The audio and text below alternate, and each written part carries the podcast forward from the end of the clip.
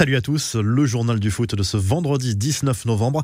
Les confidences de Maurizio Pochettino, le coach du PSG s'est confié au journal L'équipe et évoque son quotidien sous pression dans la capitale française. Quand le PSG prend ce type de décision, sous-entendu de recruter des stars XXL comme Messi pour épauler d'autres stars comme Neymar et Mbappé, il mesure le risque. Nous, le staff, notre rôle, c'est d'essayer de faire en sorte que cela fonctionne. Et si on échoue, vous connaissez la suite. On assume cette responsabilité à confier à l'Argentin qui assume par ailleurs le maintien d'une concurrence entre Navas et Donnarumma dans les buts. Il savoure au contraire le fait d'avoir deux gardiens de classe internationale. C'est quelque chose qu'on n'a jamais vu. Personne n'en a eu l'expérience. On est les premiers à le vivre, a commenté le coach parisien. À les infos et rumeurs du mercato, Hugo Lloris est-il en train de disputer sa dernière saison à Tottenham? Possible, à en croire la presse anglaise qui affirme qu'Antonio Conte souhaiterait recruter un nouveau gardien numéro 1 pour la saison prochaine. Le coach italien aurait fait de Jordan Pickford, le portier d'Everton, sa cible prioritaire pour succéder au capitaine de l'équipe de France. Un démenti en Angleterre, toujours considéré par les médias comme le possible successeur d'Ole Gunnar Solskjaer sur le banc de Manchester United. Brendan Rodgers a tenu à démentir ces rumeurs et fait savoir qu'il était pleinement concentré sur son projet à Leicester. Il a également critiqué les médias pour leur manque de respect pour un entraîneur toujours en place. Du côté de l'Espagne, la presse a révélé le salaire de Dani Alves qui a signé son retour au FC Barcelone. Et le moins que l'on puisse dire est que le Brésilien n'est pas revenu pour l'argent.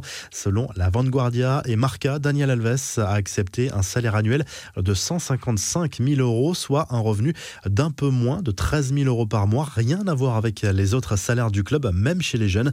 Les infos, en bref, Neymar devrait être préservé ce samedi face à Nantes en Ligue 1 en vue du match contre Manchester City en Ligue des Champions. Le Brésilien souffre d'une petite lésion à l'adducteur de la cuisse gauche. Il avait dû déclarer forfait pour le match contre l'Argentine dans le cadre des éliminatoires de la Coupe du Monde 2022 et sa présence contre les Citizens n'est pas assuré. Quel avenir pour la Ligue 1 Canal Plus a sa petite idée. Maxime Saada, le président du directoire de Canal, a été auditionné à l'Assemblée nationale et a détaillé les propositions faites à la LFP pour donner un nouveau souffle à la Ligue 1. Un championnat à 16 clubs a démarré la saison plus tard, éviter de programmer des affiches clés juste avant ou juste après la Ligue des Champions, rendre les membres clés des équipes disponibles pour les interviews, la création d'un All-Star Game, autant d'idées à suggérer par Canal+. La note va être très salée pour le Real Madrid. Selon les informations de l'agence Reuters, le club merengue va augmenter le montant du contrat de financement passé avec des banques américaines pour achever la rénovation de son stade Santiago Bernabéu. Le budget total va passer de 575 à 800 millions d'euros. Les dirigeants madrilènes ont voulu aller plus loin en ajoutant notamment un terrain hybride rétractable afin de générer des revenus supplémentaires.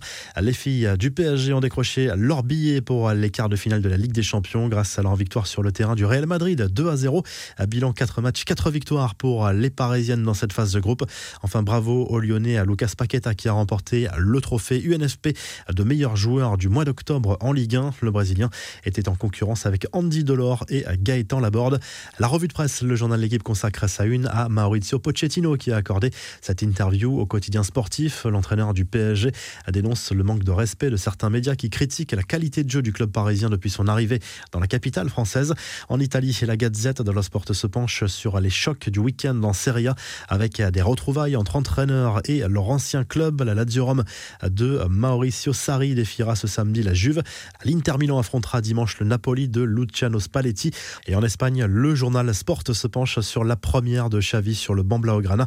Le nouvel entraîneur du Barça prépare une équipe offensive pour le derby contre l'Espagnol programmé ce samedi en Liga. Dembélé et Pedri sont indisponibles pour ce match. Si le journal du foot vous a plu, n'hésitez pas à à vous abonner pour nous retrouver très vite pour un nouveau journal du foot.